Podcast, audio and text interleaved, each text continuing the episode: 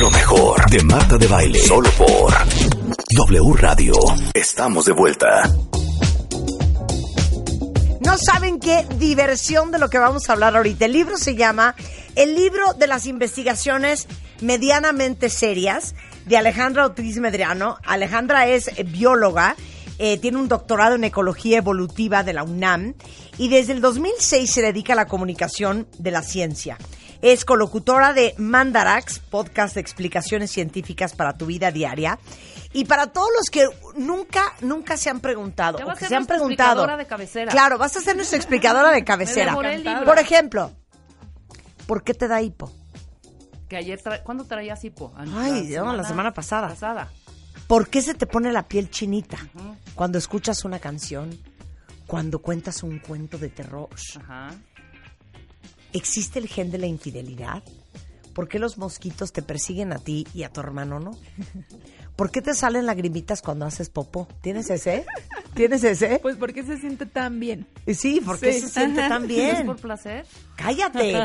Bueno, de, de eso va el libro de las investigaciones medianamente profundas. Así es, sí. Cuéntalo medianamente todo. Pero que nos explique primero Alejandra. Ah, medianamente serias. Yo ya le cambié el nombre. Digo, también son medianamente profundas. Claro, y es editorial Planeta para que lo busquen y se es. carcajeen. Pero Ale que nos diga en qué momento dijo, ah, mira, qué buena materia, qué buena, qué buena carrera, voy a estudiar ecología evolutiva.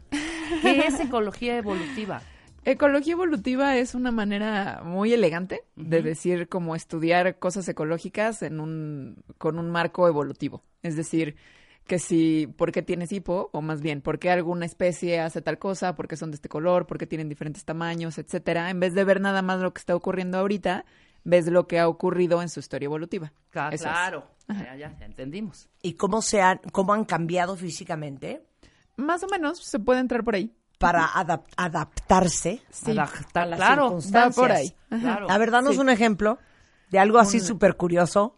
Súper curioso de ecología Ajá. evolutiva. Mm, pues mira, más bien lo que yo estudié son los pinos piñoneros, que son un grupo de pinos que viven aquí en México, los que producen piñón. Entonces, actualmente hay varias especies. Lo que vi es cómo las condiciones ambientales eh, han hecho que sean diferentes. Hay uno, por ejemplo, que es como un arbustito, o sea, que nunca pensarías que es un pino. Y resulta que es porque vive súper alto, súper árido, cosas así.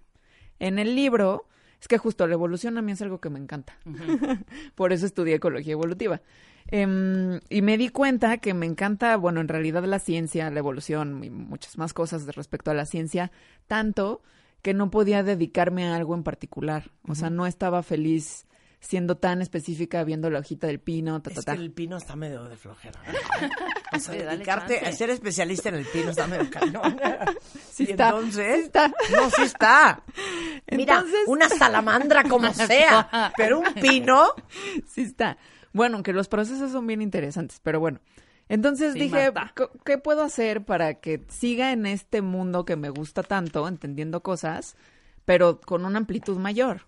Entonces, así es como llegué más bien a la divulgación de la ciencia. Ok, y estos son 50 curiosidades para casi entender el mundo a partir de la ciencia. Así es, son 50 capítulos, cada capítulo es una pregunta.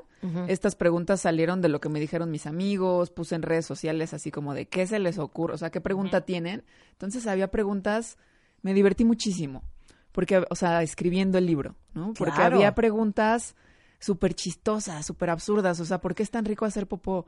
No me acuerdo quién me lo preguntó, pero gracias.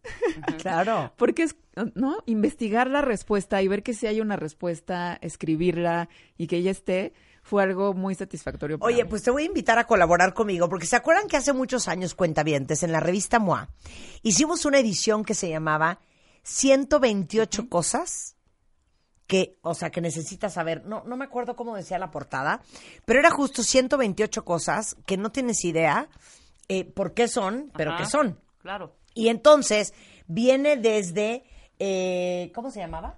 128 cosas que nadie sabe. ¿Y qué, me- qué más dice ahí? Que deberías de Respuestas hacer. científicas a las preguntas más bizarras del mundo mundial. O sea, ¿por qué a las mujeres embarazadas se les hace una raya a la mitad de la panza? ¿No? ¿Por qué se te salen lagrimitas cuando haces popó? Sí. ¿Por qué los hombres también tienen pezones, por ejemplo? Que se Entonces, duermen los hombres después de tener sexo. Ah, sí, ¿por qué, eh, sí, ¿por qué los hombres se quedan dormidos después de tener sexo? Cosas muy bizarras y muy divertidas. Todas esas no. Pero, pero, Pero las podemos 50 del libro al menos, sí. claro. Y lo que sí es que todas se pueden investigar. Sí, claro. Sí. Claro. A ver, ¿por qué se te pone la piel chinita? Esta está, esta está increíble. Qué padre que escogiste esa.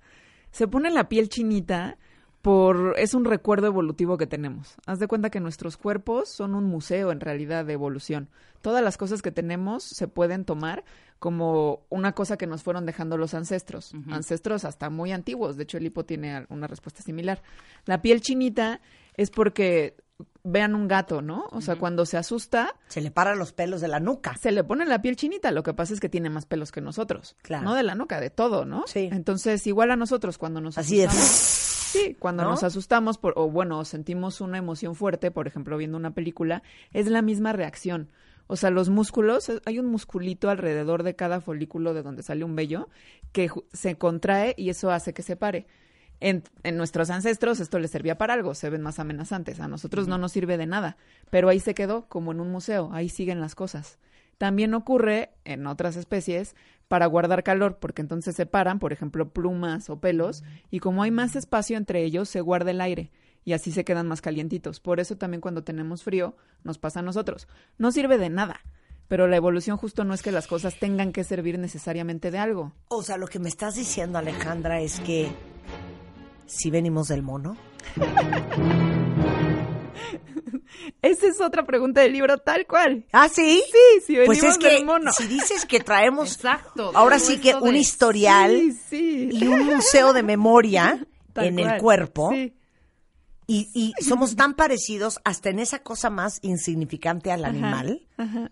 pues hemos de venir del mono. Bueno, sí, no. A Que ver. Justo es lo que viene en el libro. Sí venimos del mono porque efectivamente tenemos un ancestro en común con todos los monos que han existido. Eh, pero en cierto sentido no venimos del mono porque somos un mono. O sea, somos un primate. Eso es, el ser humano es parte de los primates. Entonces, venimos de algún mono, de ningún mono que exista actualmente, sino de uno muy pasado. Y espérate, porque la respuesta del hipo es porque venimos, o sea, porque tenemos un ancestro anfibio.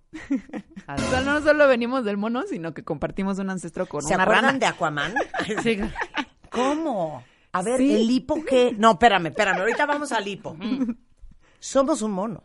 Somos un mono. ¿Cómo se ¿sí? llamaba la mamá de todos? Sí. ¿No era Lucy? Lucy. Lucy. ¿No es Lucy? Lucy era un Australopithecus. Claro. Sí, sí, sí. Venimos Bueno, todos de Lucy. Y Lucy es africana. Sí, pero bueno, de más atrás, o sea, imagínate un mono, un chimpancé, un tití, un lémur incluso, todos esos son monos. Y con todos esos tenemos hace millones de años un ancestro en común. Digo, ahorita yo no me quiero meter en temas religiosos, ¿verdad? Y de que si nos hizo el Señor o si nos hizo Adán y Eva. Pero les digo una cosa, cuando tú te pones a ver un chimpancé o un gorila, dices, es broma. No, es que es... Es que Es son muy seres humanos. Ah, Es muy impresionante, sí. O sea, es muy... A, mí me, me da hasta... Me da un freak porque digo, es que 100% El comportamiento. La mirada. La mirada. la mirada, cómo se mueven, cómo te voltean a ver, Y cómo luego mueven la imagínate cabeza. que lo estás viendo y se te pone la piel chinita No, y tu claro. cuerpo ya te dijo que ahí está. 100%. Sí, sí, sí. O sea, ellos también le hacen piojito a sus parejas. Ah, no, sí, claro. O sea, le están quitando pulgas, pero es lo mismo que un piojito. abrazan. Y Abrazan. a sus bebés, Hacen sí. cariños. Claro. Ah. Ay, no, ya qué fuerte. Entonces, bueno, por eso se nos paran los pelos. Ajá. Sí. Ahora, ¿por Pero qué sí nos da sirve, hipo? Sí sirve. Pues a nosotros no nos No, sirve. ¿para qué te realidad, sirve? porque- ¿Por qué te momento- calientas cuando No, se te no, paran no, los pelos o qué? No, no, no, pero Sí puede ser sirvió. una- Exacto. Sirvió. Es una cosa que le llamamos atavismo. Eh, es decir, algo que se quedó atávicamente, que no el cuerpo, la evolución no se ha deshecho de eso, porque pues no se deshace de las cosas así nomás, y pues lo, traigan, lo traemos ahí cargando, recordándonos el pasado evolutivo. Igual que el hipo. El hipo lo que sucede físicamente es que la laringe eh, se, se cierra y hay como un espasmo en el diafragma, ¿no? Por eso brincas, por eso te da hipo y por eso sientes que dejas de respirar tantito. Em, En los Pero ese renacuajos, espasmo te da por qué. Exacto. Entonces, bueno, la respuesta como de los tuercas y tornillos, como yo le llamo, o sea, de lo que te pasa en este momento a ti, a tu cuerpo, es porque el nervio vago está confundido. Y por eso, si lo distraes al nervio vago, que es el que controla ese movimiento, por ejemplo, con una cucharada de azúcar, con un susto, con algo que dice como me tengo que poner atención a esta cosa en este otro momento, se te quita el hipo. Pero hay otra explicación que no es que sea excluyente, sino más bien una explicación justo del pasado evolutivo. Evolutiva. Ajá, que tiene que ver con nuestro ancestro anfibio. Entonces, actualmente las ranas, sus, sus, cuando nacen, pues son renacuajos y se van metamorfoseando, ¿no? Pasan, pasan a verse ya como unas ranas. En ese momento, en el que son como adolescentoides, pues como cualquier adolescente tienen cosas muy extrañas. y en el caso de las ranas, tienen pulmones al mismo tiempo que tienen agallas. Entonces pueden respirar por las agallas en el agua y por, con pulmones fuera del agua. Pero entonces cuando se meten al agua y respiran por los pulmones, pues se les mete agua a los pulmones y, y eso no está bien, ¿no? Como a nosotros si se nos metiera. El mecanismo que tienen para, que es, para evitar esto es que se cierra la laringe y hay de su diafragma un espasmo que saca el agua de los pulmones y entonces pasa hacia las agallas el agua y así obtienen el oxígeno. Es exactamente igual a lo que nos pasa a nosotros, si te das cuenta. Se cierra la laringe, hay un espasmo del diafragma, nosotros nos sacamos agua y nada más Claro. nos da hipo. Y eso ocurre porque tenemos los mismos elementos necesarios que esos renacuajos. Tenemos laringe, tenemos diafragma y tenemos el circuito cerebral que controla la respiración por agallas, a pesar de que no tenemos agallas. Es otra de esas cosas que se nos quedó ahí y que pues ahí está. No, pues sí, claro, Sí. hace todo el sentido. Yo conozco una señora que no se le quitó el hipo y tuvo que ir al hospital, hija. Es neta. De, lo- de verdad, no se le quitó el hipo, pero Se como quedó en dos el días. nervio vago pegado. que, Ay, pobre. como dos días. Sí. Claro, por supuesto. Es que es desquiciante tener hipo. no, y Es es, horrible. desquiciante estar al lado de alguien que tiene hipo, ¿eh? Por dos días. Horrible. Pero bueno, muy A bien, ver. muy bien. Ahí Sí. les va otra. Mi, mi hermano dice que le pregunta un día a su hijo, oye, mi amor, ¿tú te acuerdas cuando te naciste? ¿Cuándo ¿Cuando naciste? naciste? Sí. ¿Y cómo te fue? Bien. Todo chido, todo chido, todo bien. Sí, Bien, todo perfecto. Oye, ¿por qué no te acuerdas de cuando eras bebé? Está, hay, digo, en el libro hay como la ciencia pues no da, no da verdades así totales, ¿no? Sino que más bien es la mejor explicación que se tiene con la evidencia actual. O sea, a lo que voy es, ¿tú no te acuerdas? ¿A partir de qué año te empiezas No. a acordar? Ah, Yo a partir de los a cuatro. Depende, pero tres, cuatro. sí, exacto, como a partir de los... Tengo ajá. imágenes perfectas, por ejemplo, de una Navidad y lo que me trajo un Santa Claus una vez. Por eso, yo no me Pero tenía acuerdo tres años, por viendo la cara de mi mamá mientras que me cambiaba un pañal. No, sí, cero. ¿Por qué? Exacto, no, y casi nadie. Los que se acuerdan más lejano es como a los tres años. Sí, exacto. Son los recuerdos, o sea, ya muy estirándolo, igual hay personas que tienen recuerdos de dos, pero en realidad lo normal es de los Tres, tres a los siete años, la gente tiene, son sus recuerdos más pasados. Y eso al parecer tiene que ver con eh, la génesis de neuronas, es decir, la formación de nuevas neuronas, que justo cuando naces es cuando está a tope. ¿no? Y cuando eres chiquito y esa neurogénesis empieza a disminuir con los años.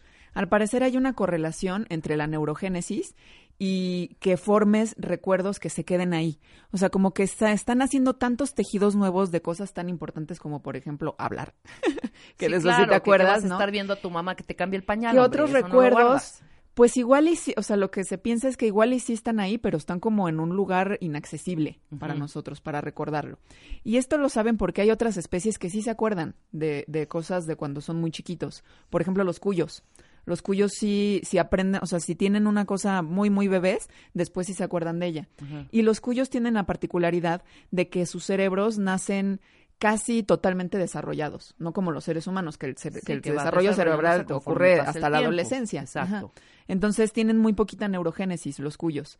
Si se les hacen unas manipulaciones, es decir, les ponen como unas inyecciones para que tengan neurogénesis, entonces empiezan a ser como nosotros en la cuestión de los No, recuerdos. aparte es como algo súper sabio, ¿no? La naturaleza es sabia. Si te acordaras de todo, Marta, imagínate, desde el nacimiento a- hasta tus Ajá. estos días, no, te das un tiro. No, si te acordaras de cañón. todo, qué fuerte. No, imagínense que nuestros hijos se acordaran de todo. Si no vienen arrastrando. Yo ahí- así con mi mamá de, ¿por qué cuando tenía ocho meses te fuiste un mes a Europa con mi papá? Eres una perra. ¿Por O qué sea, me tiraste no, Si las heridas de abandono están cañonas ahorita con los hombres de, ay, mi papá me Claro, pegaba cuando claro. tenía Oye, tres años, sí. imagínate. Imagínense esta, ¿eh? ¿Por qué cuando te ibas a trabajar siempre te escapabas y esperabas a que yo estuviera dormida y nunca me- te despedías de mí? ¡Exacto! ¡Qué horror, güey! ¿Por qué cuando me dejaste en el kinder no me dijiste que ibas a regresar? Ajá. No. O imagínate esas cosas te que hacemos como, no importa, hay que hacer esto enfrente del bebé porque al cabo que no se va a acordar. Pum. ¡Qué asco que tenías sexo con mi papá enfrente de mí! ¿Qué crees? ¿Que no te estaba oyendo? ¡Santos gemidos, puerca! Claro que sí te oí.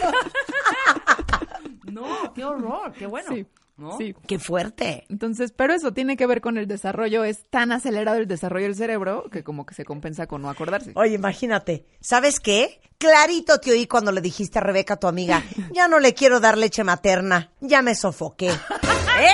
¿Eh? Claro. No. Imagínense las reclamaciones que tendríamos No, a todos, los, ¿eh? a los 10 años nos hubiéramos aventado a un, a un puente. Claro. No, de un puente más bien. Por ejemplo, yo tengo dos hijas. Sí. Una es como pastel para las abejas, para los mosquitos. Y la otra no le pican. Mi hermana igual. Lugar que íbamos, mi hermana picoteada de la cabeza a los pies y yo intacta. Yo soy igual, yo soy... Sí. No te persiguen. No, me persiguen muchísimo. Ah, Ah. cañón. ¿Y a qué es? ¿a Pues, qué se debe? A ver, los mosquitos, como encuentran a sus víctimas, o sea, a nosotros, es por el dióxido de carbono que exhalamos, ¿no? Inspiramos oxígeno y sacamos dióxido de carbono con la respiración. Eso los mosquitos lo detectan y llegan. Entonces, si una persona tiene, o sea, respira más profundamente, y para eso tendría que tener como un, un tamaño personal más grande, eh, porque entonces tiene más cavidad personal, digo, más cavidad pulmonar y necesita más oxígeno, pues es- aspira más dióxido de carbono también. Eso también ocurre a las embarazadas, que aproximadamente eh, tienen que respirar 20% más de oxígeno para pasar al feto. También tiene que ver, los mosquitos también detectan el ácido úrico que se produce cuando hacemos ejercicio y el calor. Entonces, en la playa, por ejemplo, que hace mucho calor y estás sudando, eso los mosquitos lo detectan. Por eso también en la playa eh, se acercan más a uno. Otra cosa que ocurre comúnmente en la playa es que tomamos mucha cervecita. Y la cerveza, eso no se sabe por qué razón, porque no es por el alcohol ni por las, o sea, no se sabe por qué, pero a los mosquitos les atraen las personas que toman más cerveza. Em, pero en realidad, aunque tomáramos, to- o sea, aunque hubiera una persona bien grandota, embarazada y tomando cerveza, lo cual, ok, no estaría muy bien, pero imaginemos que fuera así, el 85% de la explicación de por qué a alguien le pican más los mosquitos es genética. Hay ciertos genes en las personas Ok. que atraen más a los mosquitos. Solo el restante 15% son cosas que podemos hacer. Entonces es, en realidad, suerte, mala suerte. O sea, ¿qué tal esto a las that's 2 de la mañana? No, no, no, es horrible. Es de llorar, porque aparte, fun peor. fact, yo no sabía que las únicas que pican son las hembras. Sí, eso viene en el libro, exacto, sí. Las únicas Nada que pican son son las hembras. No, Porque la Esa que oyes Sí, es la, es la es- claro, hembra. Porque que las estar proteínas enchinchando, de hombre. la sangre- Jodiendo Chingue, hasta chingue, chingue. Claro, Sí, la vieja. Pero, pero decía un amigo, después de que leí tu libro ya me da pena matar a un mosquito, mejor le quiero preguntar, oye, ¿quién es el papá? Claro, Sí, claro. exacto, 100%. Ay, Oye, no. esta está buenísima. Es la página 172 del libro, que por cierto lo edita Editorial Planeta, para que lo vayan a buscar. ¿Por qué algunas personas se parecen a sus perros? Sí, totalmente. Esa a mí también me encanta, también es de las que agradezco profundamente a quien me la haya hecho. Hay una cosa que se llama efecto de la mera exposición, en el que nos pasa a todos los humanos que las cosas a las que estamos expuestas continuamente nos gustan más o nos atraen más. Como que baja un poco el miedo que tenemos a la novedad y por lo tanto las cosas que nos son comunes, eh, pues sí, te- sentimos más atracción hacia ellas. Por eso, por ejemplo, los videojuegos que están basados en películas Sí. son más exitosos que videojuegos totalmente novedosos. Por eso también, aunque sea un poco tabú el tema, los hijos que se parecen más a los papás son generalmente los preferidos. Las cosas que se parecen, o sea, porque ¿Te qué hay más, sí, porque qué hay más común, Lo sabía. qué hay más común que tu propia cara, que te has Si te pareces toda más la a tus papás, eres la consentida. Sí, ¿No por estás- ese efecto ¿Neta? de la mera exposición. increíble eso. Entonces tendemos a elegir las cosas que nos dan cierta familiaridad. Y lo más familiar del mundo es nuestra cara, porque la vemos diario desde que nacimos. Claro. Entonces elegimos de forma inconsciente cosas que se parecen a nosotros. Así que las personas tienden a elegir perros bueno, y no solo perros, también coches, por ejemplo, que tienen ciertas características que les recuerdan a ellos mismos, aunque Por no eso, lo hagan lo que de manera diciendo, consciente. oigan qué cosa, que tu hijo preferido es el que se parece más a ti. En general. Tráscatelas. No manches, dilo, Está dilo. cañón. Oigan, regresando del, del corte, con Alejandra Ortiz Medrano del libro de las investigaciones medianamente serias, vamos a hablar de, ¿existe el gen de la infidelidad? Si alguien les pintó el cuerno o si ustedes pintaron el cuerno, ¿será que tienen un gen o no? ¿O es pura mala maña? ¿O por qué es tan bueno el caldo de pollo para la gripa? ¿Es necesario bañarse diario? Esa me interesa mucho. ¿eh? Claro. Este, o ¿por qué los animales pueden detectar enfermedades en las personas? True or false. Regresando en W Radio, no se vaya. Lo mejor, lo mejor de Marta de Baile, solo por W Radio. W. Radio. Hacemos una pausa. Escucha lo mejor de Marta de Baile, solo por W Radio. Estamos de vuelta. 11 8 de la mañana en W Radio y estamos aquí aprendiendo cosas que a lo mejor nos habíamos preguntado, pero que nadie había ni siquiera googleado. El libro de las investigaciones medianamente serias de Alejandra Ortiz Medrano. Alejandra es bióloga y doctora en ecología evolutiva por la UNAM y es un libro con 50 curiosidades para casi entender el mundo a partir de la ciencia. Desde por qué este me da hipo, o por qué se me pone la piel chinita, o por qué no me acuerdo cuando era bebé, o por qué los mosquitos, Alejandra, le pican más a unas personas que a otras. A ver, la pregunta es, ¿listo cuentavientes? Ujú. ¿Por qué tenemos pelo solo en ciertas partes del cuerpo? Esto, esta es una... esta A ver, es una- espérate, ¿en sí. dónde no tenemos pelo?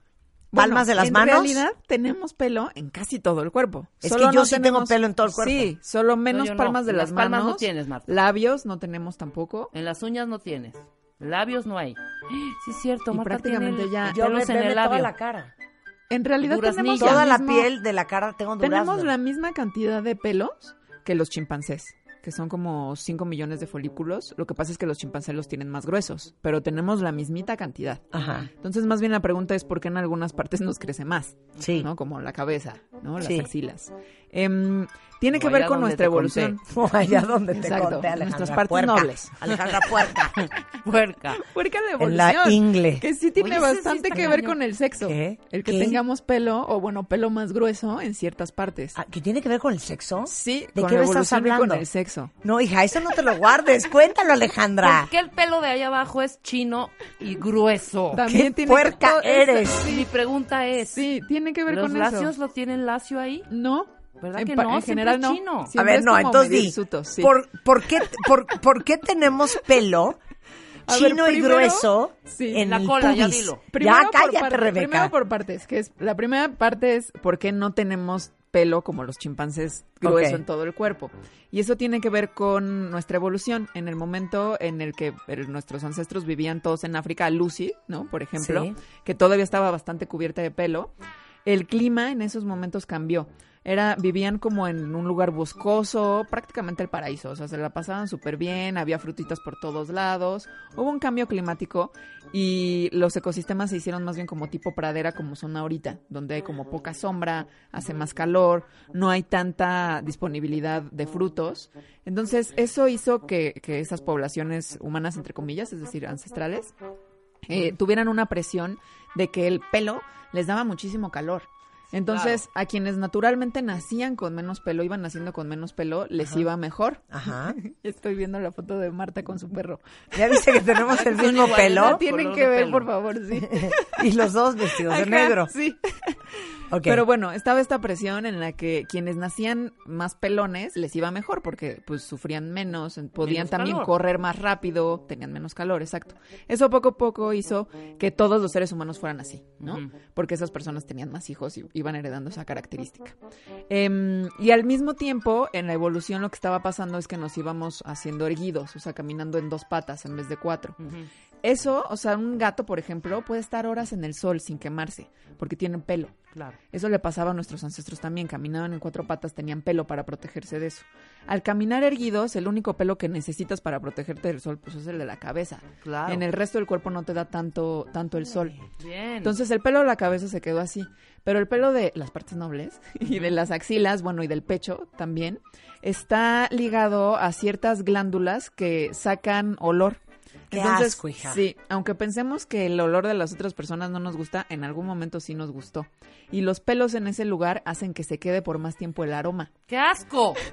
No es cierto. Por eso, Sí. de verdad, rasúrense todo. Entonces, abajo y arriba, ¿eh? Tiene neta. que ver con el sexo.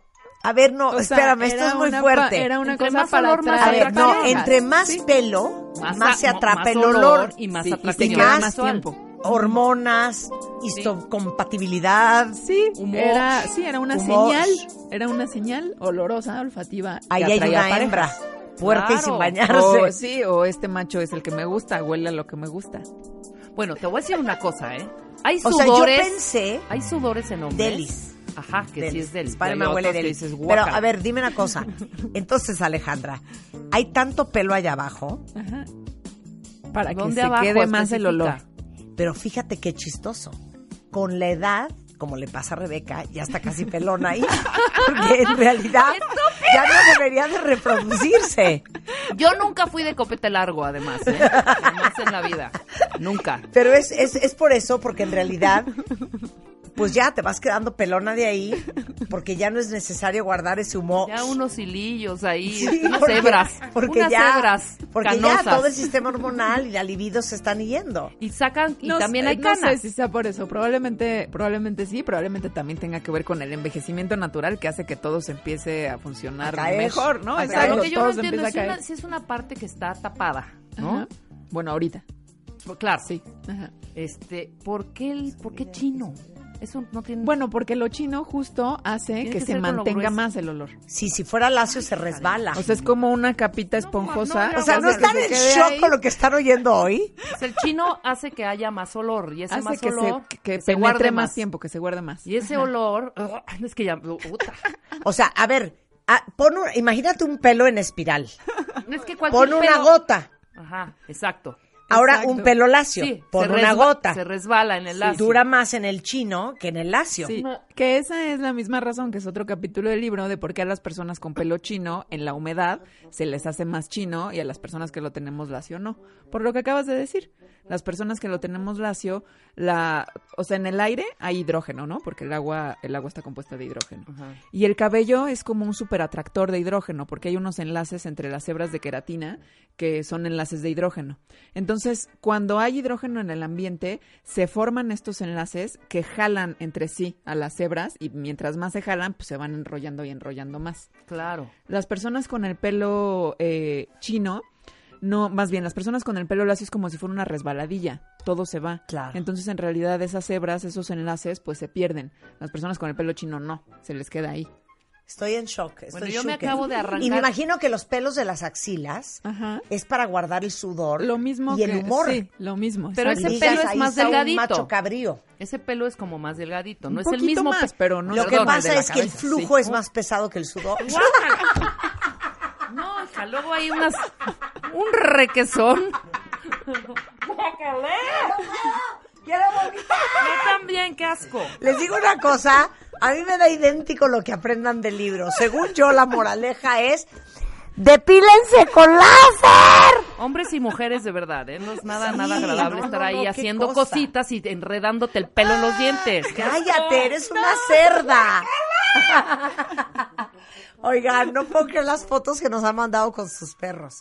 ¿Sí se parecen? Les digo una cosa, o sea, Claro. por supuesto que sí Ella se sí se parece. Esa que estoy viendo Elisa ahorita. Luna, te lo Sí juro que sí te pareces a tus perros. Mira los ojos de Sai y ve los ojos de su Sí, perro. se parece. Ay, qué maravilla. No, no, Pero no, además, en estas, o sea, en las investigaciones que investigué, o sea, en los artículos científicos de los que saqué la información para el libro, En el de los perros había unos muy chistosos en el que hacen experimentos en donde tapan todo de las personas y de los perros, menos los ojos, y luego le preguntan a personas completamente desconocidas que hagan pares de cuál perro, o sea, cuál, ¿Cuál perro, con cuál cuál humano, y le atinan. No es Está posible. cañón. Cosa más cool. Oye, y por último, antes de despedirte, porque obviamente hay muchas curiosidades más en este gran libro, pero prometimos una antes del corte. ¿Existe el gen de la infidelidad? Me encanta esta musiquita. Es también una pregunta compleja, más bien una respuesta compleja, porque hay mucha gente que cree que sí, mucha gente incluso en la ciencia que investiga eso y cree que, que cree que sí, o que existe también el gen para ser emprendedor, o el gen para que de que si votas por la izquierda o la derecha, o sea, como si muchas cosas que son bastante complejas del comportamiento humano estuvieran escritas en los genes Claro. y hacen sus investigaciones y están publicadas y tal. Lo que yo encontré, bueno, y mucha gente ha encontrado, es que estas investigaciones rara vez se replican, lo cual es algo súper importante en la ciencia. O sea, hacer una investigación y que te dé un resultado no está mostrando un patrón, pero para nada. Entonces, la mayoría de estas, en las que dicen el gen de la infidelidad sí existe porque lo acabo de descubrir, se tendría que hacer muchas veces eso y muchas investigaciones tendrían que encontrar lo mismo, que es lo que no ha ocurrido. No ha ocurrido nunca. Entonces, quienes dicen que sí, correlacionan genes que tienen que ver con, con ciertas hormonas, con, con ciertos neurotransmisores, que tienen que ver con el apego y con la excitación. Entonces, son personas que tienen genes en los que responden menos al apego y la excitación y eso les haría como buscar emociones más fuertes y además sienten menos apego a su pareja y les harían ser más infieles. Esa es la lógica. Pero en realidad, pues es eso, son investigaciones que no se han repetido. De hecho, se han encontrado investigaciones que prueban exactamente lo contrario, o sea que no hay correlación alguna. Y sobre todo, si vemos las estadísticas de las personas que han puesto el cuerno, o sea, las personas Sí. que han sido infieles, son altísimas en el mundo. O sea, de verdad son altísimas. Es como el 50% de la población en Estados Claro. Unidos. Claro. Y las personas que tienen este supuesto gen de la infidelidad es menos del 10% de la población. Entonces, aun si sí fuera claro. cierto, no explica nada. Mira, te voy a decir No cómo yo lo nada, explico. claro. Hay gente carnívora y gente que no es carnívora. Exacto. Sí, sí, Punto. sí. Sí, O sea, hay gente que, Hay que ve pasar a una mujer, hombre, niño, quimera. Sí, ya y es de... Sí, no, no, no, está cañón. y tiene que ver con un montón de cosas. Y habemos personas que vemos pasar a alguien y... Qué guapa X, está, punto. exacto, X, y vámonos o sea, a lo que sigue. No cojean de esa pata. Sí. Y tiene que ver, igual y en algún porcentaje muy pequeño con los genes, pero también con la cultura, con la familia, con los ejemplos que tuvo, con los valores, con la religión, claro. es decir, con una serie de cosas complejas, ¿no? Que hacen un sistema muy complejo. Entonces, a mí esas cosas como existe el gen de la infidelidad, cuando lo veo en las noticias o algo, lo dudo mucho. Claro. Casi siempre es, ¿no? Como una visión reduccionista de lo que somos los humanos. Claro. Oye, Ale, ya queda contratada, Sí, ¿no? totalmente. Pero también trabajas, oye, que me vengo a enterar que Alejandra ha colaborado muchísimo con la revista MOA. No, Sí. ahora cuentas la historia. Ahora cuentas la historia. Pues eh, sí, trabajé como tres años en la versión en línea de la revista MOA. Cada semana escribía un artículo muy similar a lo que son los, los capítulos del libro, o sea, un artículo corto, ligero, divertido, Sí. de algo científico. Entonces, yo era muy feliz. De hecho, gracias a escribir esos tres años, de verdad lo agradezco muchísimo, porque me entrené a escribir y escribir y escribir y escribir, ¿no? Entonces, cuando esa colaboración terminó, fue que fui con la editorial y les dije, oigan, tengo muchísimas cosas, publíquenmelas. Y dijeron, claro que no, ya te las publicó alguien más. ¿no?